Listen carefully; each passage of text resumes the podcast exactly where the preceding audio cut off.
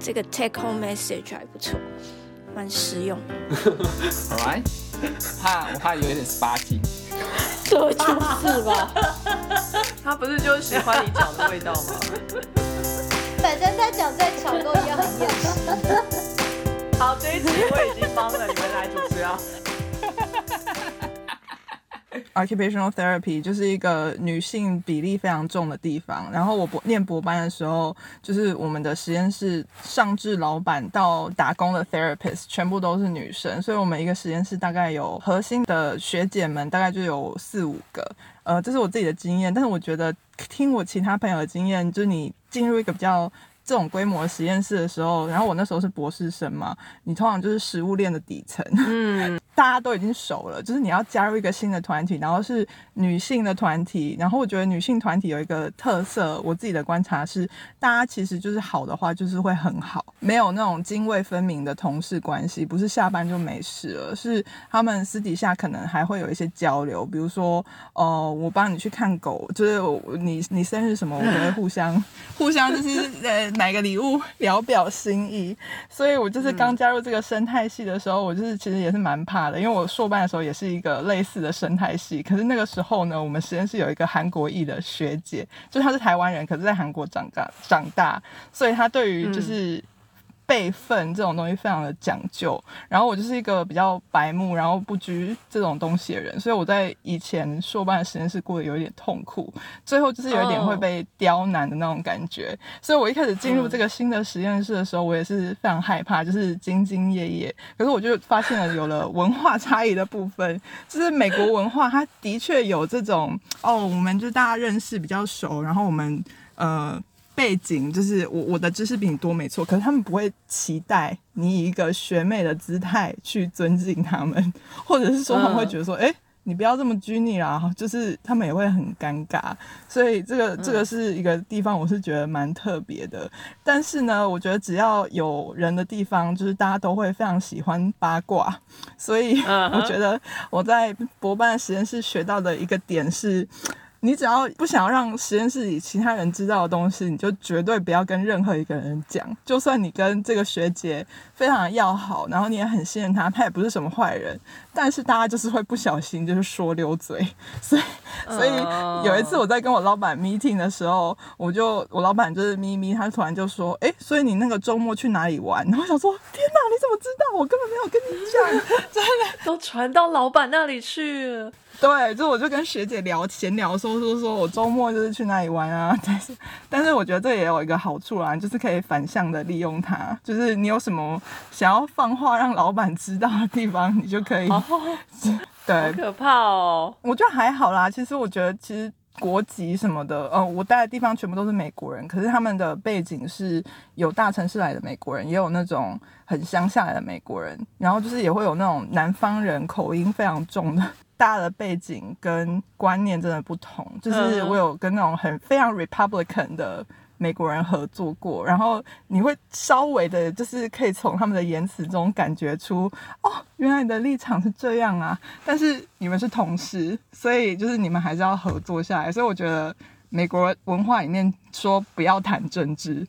就是跟不要谈一些宗教比较敏感的东西。是有它的道理的。当然我，我我都是一直是一个外国人的角色进去嘛，所以我都会用天真的就是眼神说：“哎、我真的都不知道哎、你跟我说说看。”所以我才会知道说 免死金牌。对，原来你是这样想的，就是一些宗教啊，跟呃对于种族的态度，就是他们当然不能讲太明，可是因为我就会说。反正我就是外国人，我就是要回去，我都不懂。那你跟我讲，然后你才会发现，嗯，他们的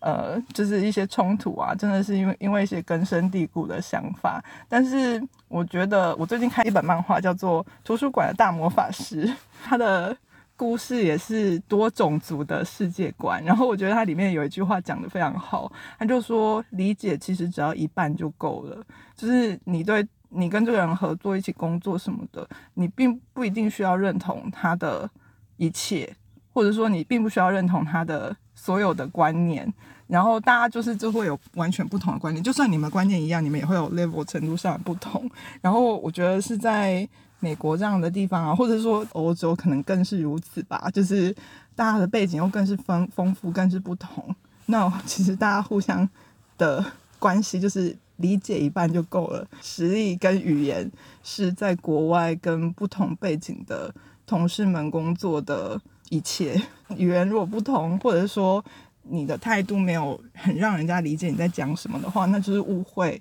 会更容易加成。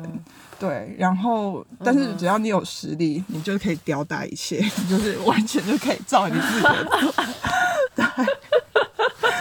就是我有一个西班牙的博后同事，然后他是从小脑性麻痹，他是八十 percent 的身体是就是没有办法控制的很好，然后他是要坐轮椅，然后呃就是电动轮椅那一种，就是他是智力没有受影响的，然后他为了来我们呃实验室工作，所以他就是在西班牙的时候很迅速的跟他的老公结婚了，找那个无障碍的公寓啊什么的，然后就飞过来之后，就是也在我们实验室工作一两年，然后我觉得西班牙人跟美国人。或者我只有样本数只有二啊，样本数只有二，西班牙人，我觉得西班，不知道是不是因为是外国人原因，所以我觉得跟他们还蛮亲近的。就是然后因为她的老公是加泰隆尼亚，卡塔洛尼亚，对对对，然后她老公是那边的人，所以她可以非常理解台湾的状况。独立无法独立，被歧视的感觉。说，请他支持台湾。我记得那时候蔡英文当选的时候，其中有一个发文的那个格式，就是各国的语言，包括加泰隆尼亚，然后他们就非常的感动，这样就觉得说，哦天哪，就是你们有特别另外。就是用这个语言跟那个他们地区的那个旗，嗯对，然后所以我们就是蛮亲近的这样子，嗯，大概是这样，就是只有只有两个，美国跟西班牙没有了，没有其他的，以后会有更多，嗯，以后就是台湾了，就是只有台湾人了。不会啦，还会有很多东南亚的啊，嗯，小吉也有很多在台湾的时候遇到的外国人啊。我比较想要问大家的是，就是你们跟呃可能是美中的人非常喜欢 small talk，就是嗯，不管你去哪里，整个美国都很喜欢 small talk，那是美式文化，你一定要会 small talk。对人家 small talk 是什么？small talk 就是就是比如说你跟一个人刚在一个空间，然后如果都没有人讲话的话，那你们就是要开始 small talk，你们可以聊天气，或者是聊说哦你上周末怎样怎样怎样，就是他们很没有办法忍受沉默的空间。就如果你不讲的话，就是感觉你是非常无理的。所以我那时候一开始在美国的时候，因为我不懂这个，然后他们就是常常我就遇到不认识的人在一个空间，甚至排队或什么。如果可能一开始讲了个话，比如说只是咖啡，就说是队伍在这边排嘛，然后现在你站下来，其实你这时候就应该要稍稍讲个话，你不能就是 thank you 就接话，对，然后就接下来我就常常在路上这这种状况中，人家就会突然称赞我说什么哦，你的衣服很好看，或者什么哇，你的我很喜欢你的包包。我一开始想说哇，是我 fashion 品味这么好吗？哇，这这么看我超没礼貌，不是因为就是那个状况，我应该要讲话，我不讲话，别人只好丢个话题给我讲，结果我就跟他说 thank you，然后就安静，就是没礼貌是每一个经典。天啊，原来是这样。对你这个时候就是要回话说啊，对啊对啊，这个在哪买的，或者哦没有，我其实觉得我比较喜欢你的什么，然后你们才可以稍稍有一个对话，然后你要让这个对话自然一点的，刚好到撑到他买咖啡，然后你就解脱了。天哪，没错，就是每次 small talk，我以前就是每次那个便当，有时候明明现在应该微波三分钟，就改成只微波三十秒，因为我 small talk 接不下去了。好大压力哦！啊，可是我觉得很亲切。我在英国待久了，就是英国很难开启这种 small talk，就不认识的人会点头微笑打个招呼，然后就会 end of the conversation。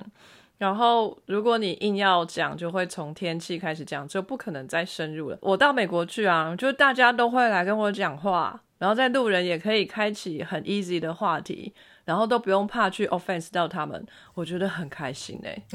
很适合墙边。哎、很容易就 offense 好不好？而且 small talk 你要真的够小，你也不能聊得太深入啊。对，我觉得这比较讨厌的地方就是你不能聊深入，对，就就也不行，也是没礼貌。真的吗？可是我有聊过蛮深入的，OK 耶，他们都回答的很开心哎。他们当然会表现的很开心。那你这个应该不是 small talk，我觉得你那个已经是 big talk 了。你聊的是跟陌生人还是跟同事？因为有时候有偶尔也会有陌生人还蛮想聊天的，然后同事也会有。同不是同事，是陌生人他也有可能是要把你，你知道吗？哦。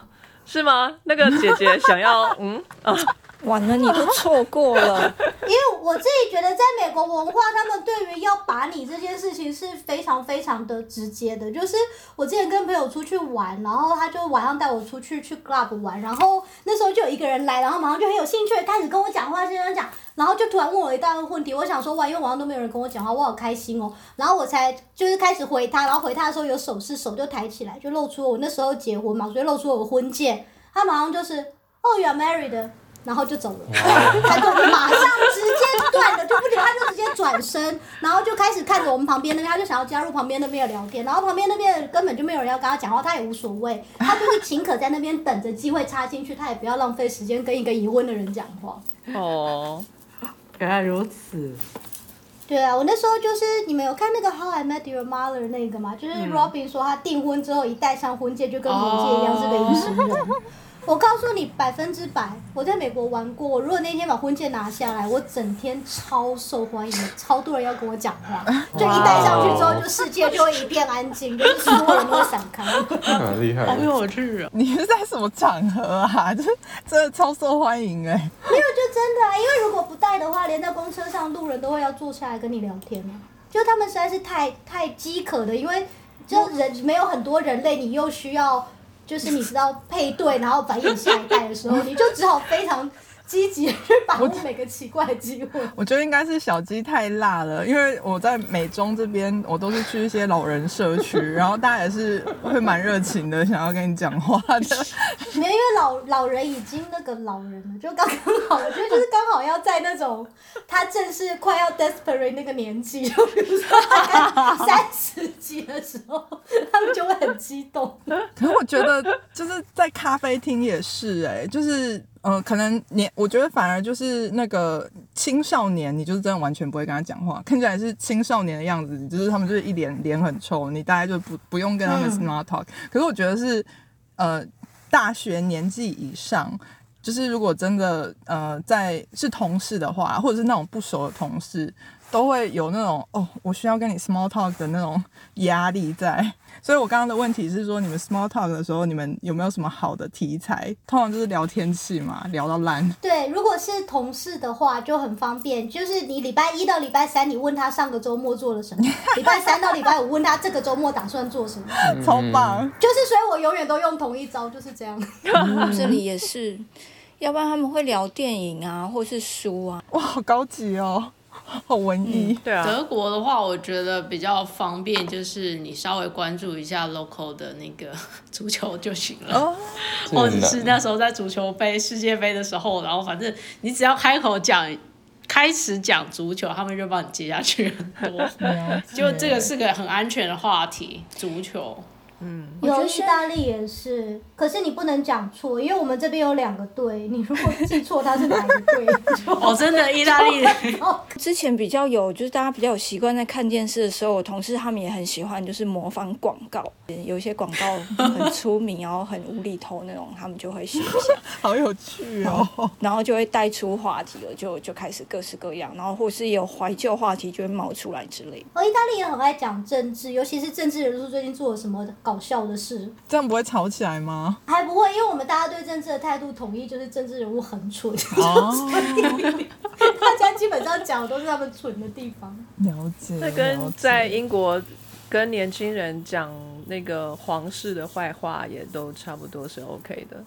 这是一个 safe topic。对，嗯，不会有那种很崇拜皇室的人，就是对啊，是老人家，老人家，年轻人都不会，年轻人都觉得皇室是浪费纳税人的钱的一群米虫这样子的。哦，我以后要去跟年轻人讲话。那最近应该又可以更聊那个梅根跟哈利王子的事了吧？对，可以。哦，这件事我讲到就气，真的是台湾媒体到底是怎样？为什么一定要这么霸凌别人呢？梅根到底做做哪里惹到他们？啊，什么超级叛逆？为什么？因为出门没穿丝袜，奇怪，这世界上谁现在还在穿丝袜？这种东西要就是又可以忽略一个人的教育背景，一个人的任何特质，是因为没穿丝袜就叛逆，真的白眼翻到炸。台湾媒体应该直接翻译英国小报的那种八卦吧。应该吧哦？可是我就想，到底为什么那么热爱翻译英国小报？就是世界上没有别的报纸吗？因为才有话题呀、没有跟台湾的媒体是同一个 style 的、啊。对啊，level 差不多。台湾的媒体要是突然来一个 BBC 的那种，就是非常的中立，非常政治正确，不是很奇怪吗？也是，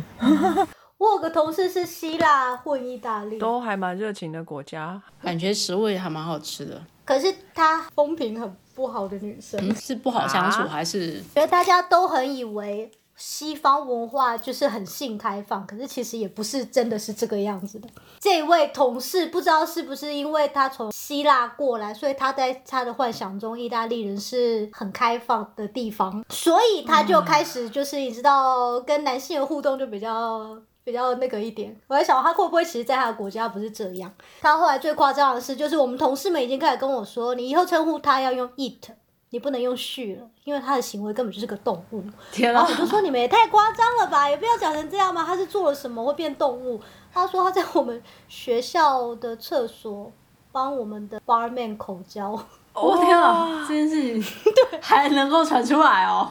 对，因为你知道，就是这个事情他做了之后，他本来是想说，哦，他以为他们两个人是一个情侣或什么的关系。我在想，可能是这样吧。可是因为他就是可能进展的很快，所以那个八妹是觉得，哦，莫名其妙一个女的对我投怀送抱。那我来问问看，他愿不愿意做这个？哇塞，他连这种事都做，这个女的行为不检点，他完全不觉得他需要帮他保持什么名声，他就跟我们其他人学生讲，就说你跟他是同一个 program 的吗？然后他就跟我们讲，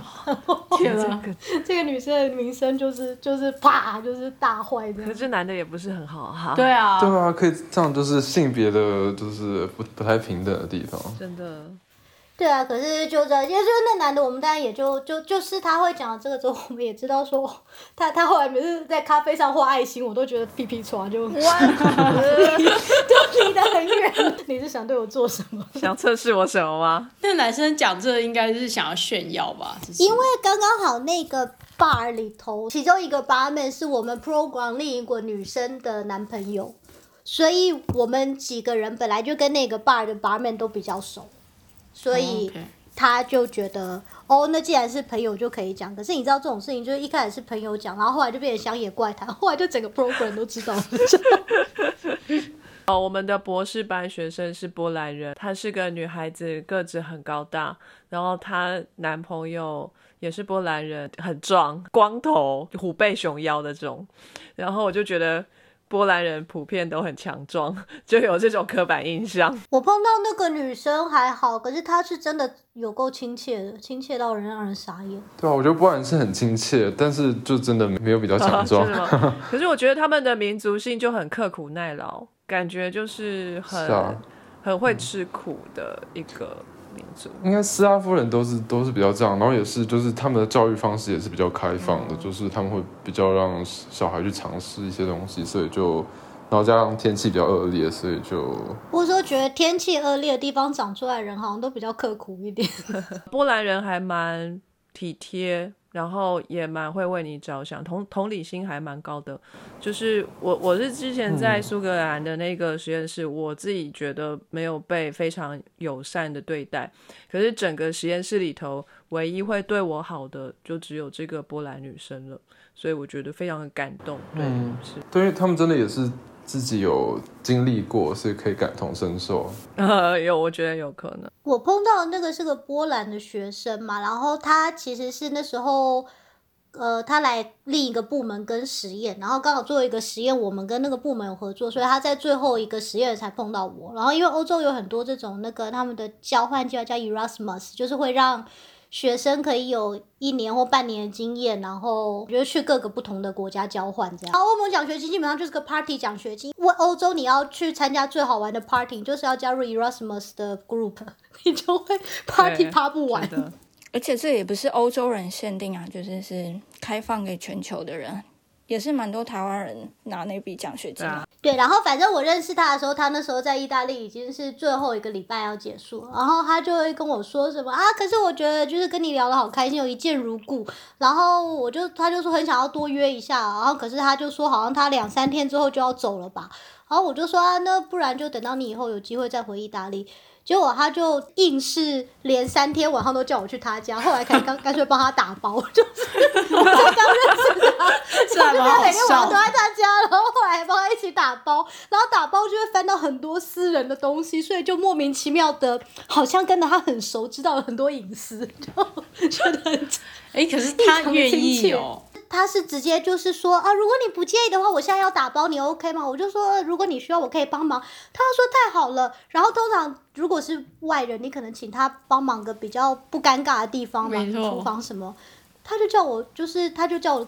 收他的书桌和衣柜，哇哦，就是内衣裤所在的地方，还有那什么 私人信件。哇哦，说，然后我碰到的罗马尼亚同事让我觉得很妙，是因为我之前就是有跟罗马尼亚人交往过嘛，可是他们是属于比较算是乡下一点的人嘛，他们来往的罗马尼亚人就是可能教育程度比较低，然后就会感觉到他们非常保守的那一面，因为罗马尼亚有很多非常男女不平等的东西，就是在传统社会里，然后甚至法律，然后我自己听到最夸张一条法律。罗马尼亚的女生如果在荒郊野外被强暴的话，不算犯法，啊，真的太夸张。要不然要在哪里才算？因为他们说荒郊野外的话，就是可人家可能以为你是妓女，所以他可能只是觉得你是在那边上班，所以这是你自己行为的问题。是不用给钱吗？免费的吗？没有，就是你只要给钱，就是代表你就是合法。不是哦，哪一个哪一个妓女会去荒郊野外上班呢、都是在都市里头啊。欧洲这边的妓女都是在比较荒野、郊野外一点啊，就是你在米兰可能不容易找到，跟你只要比如说开远一点的车下交流道到那种小乡镇，晚上的时候就会有穿的火辣女生站在路边啊、或加油站啊那些，就是在上班的。我以为大家都是去红灯区、对啊欸，，我也以为。红灯区还要飞到荷兰，我们也要有一些当地的资源。没有，可是火车站附近通常会有类似的对啊，区台湾也是啊。没有火车站附近，就是会很容易就被警察驱离或什么的、啊，而且可能认不出来你你到底是穿的很漂亮要去 party，还是你真的是在做这份工作。哦，我不知道，意大利没有红灯区，瑞士有，意大利没有。哦，OK，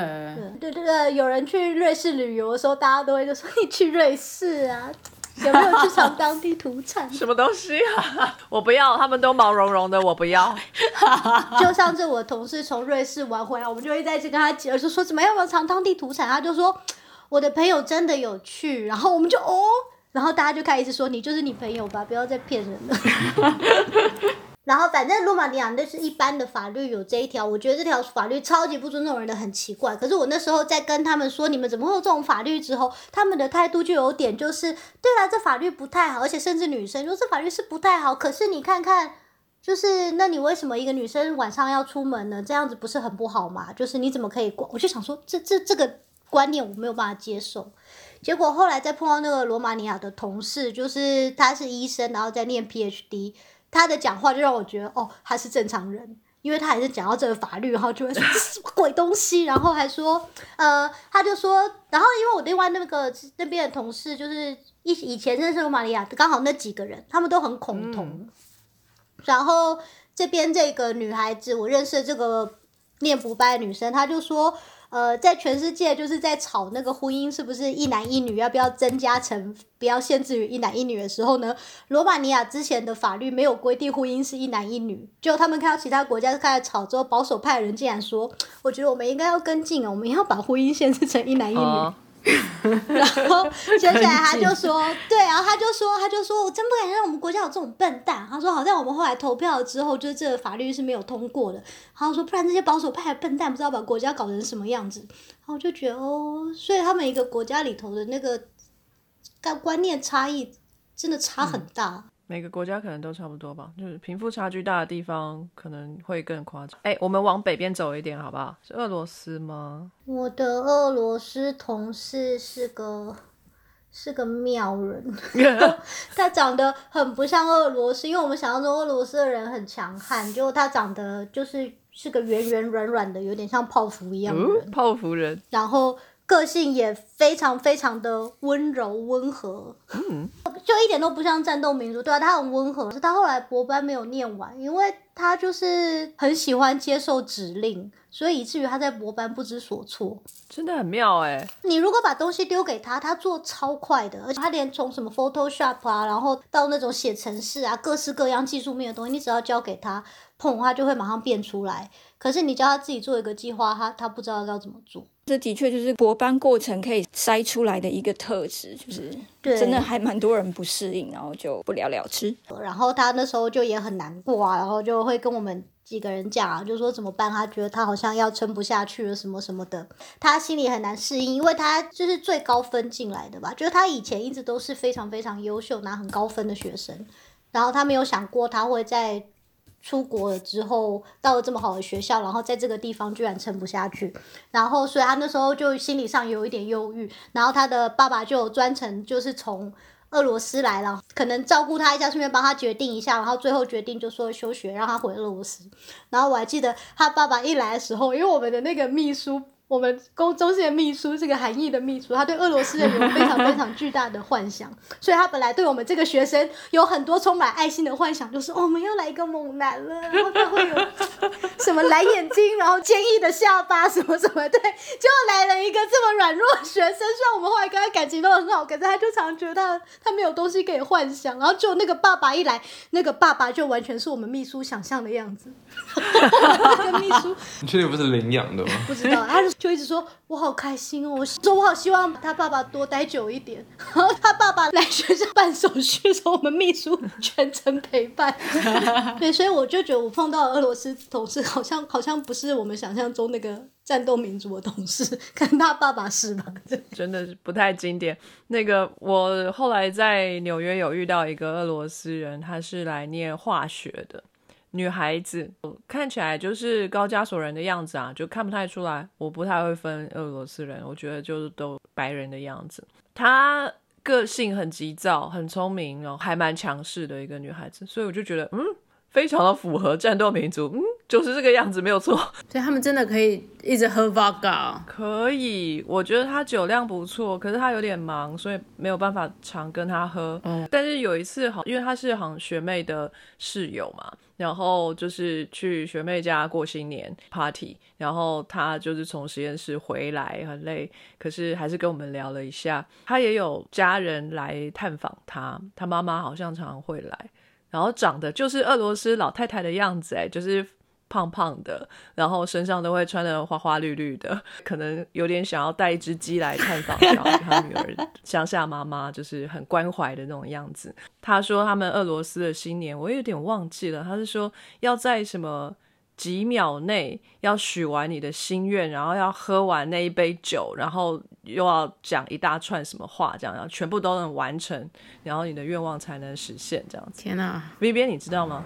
我我不知道有这个时间限制，但他们都是就是会讲 toast 嘛，就喝酒讲 toast 还蛮常见的。嗯，就是不讲 toast 的就不能喝，所以就要为很多东西而喝。他们每年过年的时候，子夜十二点之前，普丁就会出来讲话，就是新年说话。然后在普丁讲完话之后，全部人就要开始默念自己的愿望，这样子，就是要在新年的第一分钟把所有的事情都许完。所以普丁的说话对他们全国来说都非常的重要，这样算是一个计时器。哦，说到普丁，我在美国那段时间，刚好台湾是那个动物园的熊猫超红的时候，那时候那个每天新闻都有熊猫。嗯我那时候就有跟我们同朋友聊天，然后就在说，我们台湾现在的新闻每不知道为什么每天都在播熊猫，这台湾新闻没有别的事情好播了吗？他说我们俄罗斯新闻普廷就是我们的熊猫，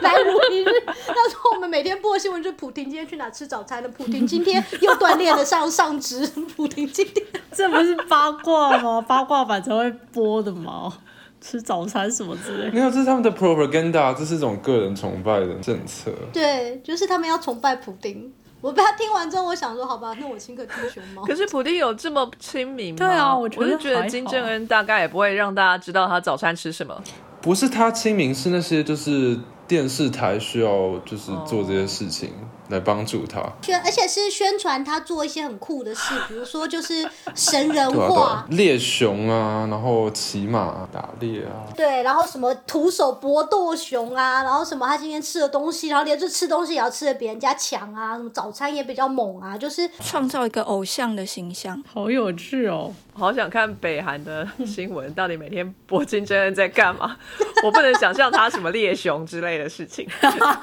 我之前那个俄罗斯裔的那个同事是女生，但是她长得很高大魁梧，然后她说她弟弟跟她几乎一样，就是可能只差一岁，然后几乎一样，但是又长得再比她大一号。哇塞，我那个同事应该有个接近一百八十公分高吧，但是其实她好像以前是比较女性化，就是她以前是留长头发，而且就是头发是金黄色的，其实蛮漂亮。但我认识她的时候，她就已经就是剪成短头发，就是一种很酷、很帅的女生的那种形象，这样子。哇塞，她是 technician，然后所以她就是负责大大小小的事情，然后也会就是帮忙带新来的学生，就是可能教一些技术什么的。所以一开始我去实验室就是都她教我，然后她就会很亲切，然后偶尔她就会很像在抛媚眼。豆豆又讲了一个被拔的故事，没有，可是我觉得这是俄罗斯人的那个，他们会眨一只眼，这是我觉得这是友好的象征啦。欧洲人都会眨这个啊，可是那个就是有点调情的那种。可是我觉得对俄俄国人来说，这是这是那个友好的象征，对我我我自己遇到一些人是这样。你也是被把了，你也是被把了。V 边觉得那是日常哎，。那如果对美美国人呢？美国人有点猥亵，美国人会这样做，我自己没有遇过美国人这样做。就是，但我那时候就是有点困惑，我想说他是他是喜欢女生的吗，就是不知道，就当时不晓得。然后，但我一直是在怀疑。然后我那时候也是有一点想说，万一他哪一天跟我表白怎么办？我觉得有点可怕，因为他真的很热情，人又很好已。经动摇了豆豆的自我认同。豆豆出国也可以解放一下，你知道法国对啊，法国 对、对法对啊，国，法国不是大家都不是，但是我就因此我有认真想过这件事情，然后想完我就觉得我真的不是喜欢女生的，就是还是没有那种 chemical 的感觉啊。可是它听起来很可口哎。你没有试过，没有试过不是不会知道。但总之他。并没有跟我告白，没有，而且不是，是那时候他其实是，就是他不知道他喜欢女生，就是他那时候都是交男朋友，然后一直到后来，我们有另外一个那个实习生来，那个来的时候，就是被法国开起来，哎，又来了，法国很能开启耶，我觉得所有迷惘的人都适合去法国。这件事情我也觉得蛮妙的，就是反正来了一个漂亮女生，也是由她一开始带实验什么，然后因为也是跟我的那个题目有关嘛，所以我们常常就是三个混在一起，然后他就很热情的邀请我们去他家玩啊，我们还一起打那个电动啊什么的。我其实当时一点都不知道，就是 其实他是在把另外那一个女生，然后后来他们就在一起电灯。泡，哇塞，你是电灯泡，豆豆的故事好精彩啊！今天 就是其实是我是就是去当一个陪衬的，然后让让另外一个人不会觉得很奇怪。他是备胎啊。就就有一天我们就住，他说：“哎、你们可以来我家玩啊，然后我们怎样，然后可以住我家啊什么的。”然后我一开始都还没有意识到，然后一直到晚上，然后他就跟我说：“你睡这边就是在客厅。”他就说：“你睡这边，反正这整张沙发什么沙发床都是你的，你爱怎么睡就怎么睡。”然后他就说：“哎、那你你你可以来睡我房间，你睡我旁边什么的。” 好直接哦。对，但就是其实他们那时候就已经有有一些暧昧，就是他们之间就已经有有一些互动之类的，这样，但我都没有发现。我觉得你是这样演法，因为他如果只约到别人可能会说什么，所以他们就约了你，可是你睡沙发。对，反正就是一直到后来我才恍然大悟啊。他因为也就是从那之后，他才就是出轨了，就是他其实好像他自己也很困惑，就是他从来没有交过女朋友，然后一直到遇到这个女生。然后他开始有一些动作，然后，然后一开始他也很害怕让同事们知道，然后，但后来其实大家也都知道。然后他一开始也很担心，说我们大老板会觉得不 OK，因为就是他一直跟我们大老板工作很久了，然后他可能会觉得大老板是一个老古板之类的。然后所以他也都不敢讲。其实那时候我们在讲说，哎，我们实验室很多那个外国，呃，就是外国籍的嘛，然后可能有些人就是想要拿法国身份，然后大老板就说。没关系啊，这些单身的都去配对配对啊，就是有人是法国人，然后还没有对象就去配对对配对啊，反正现在是同婚法过了，就是随便配对都可以去登记。已经不在乎了。对对对，然后那时候我同事的解读就是说，他其实是觉得那个老板是在对他说话，就是很像老板在对他说：“我知道你现在喜欢的是女生。好喜欢法国，觉得很贴心。朵朵到底电灯泡了多少对？” 我也不知道哎、然后，然后我们那时候去他家的时候，他也有给我们看说，那个就是刚刚在讲那个电视节目，然后他就说他他们家第四台就是有那个俄国的节目。然后就说：“我给你们看哦，现在是这个年代，我们现在是二零，就是两千多年，俄国正在播的那种歌厅秀，那个头发都要梳很高，然后服装也要穿的很传统，然后就是歌厅秀在唱歌的那种节目。我同事就说他妈妈每天都看这个。非常感谢各位听众的收听和支持，特别要感谢各位赏杯咖啡的朋友，First Story 上的匿名赞助者，Patreon 上的伊圈乌 Newton、Catherine Stater、Evan Wang、Ernest、Adam Joe 以及 Elliot Ferris。Sky in the World 在各大 Podcast 平台上都能收听得到，Anchor、SoundOn、Spotify、Apple Podcast 都能搜寻到 Sky in the World 的节目。另外，Sky in the World 也会在脸书页面以及 Instagram 上分享科学家的八卦、科学新知，还有编辑们的日常给大家。有任何问题及意见，都可以在各大平台上留言，让我们知道。我们将竭尽全力为您寻找答案。欢迎追踪分享 Sky in the World，让更多人知道有趣的科学哦。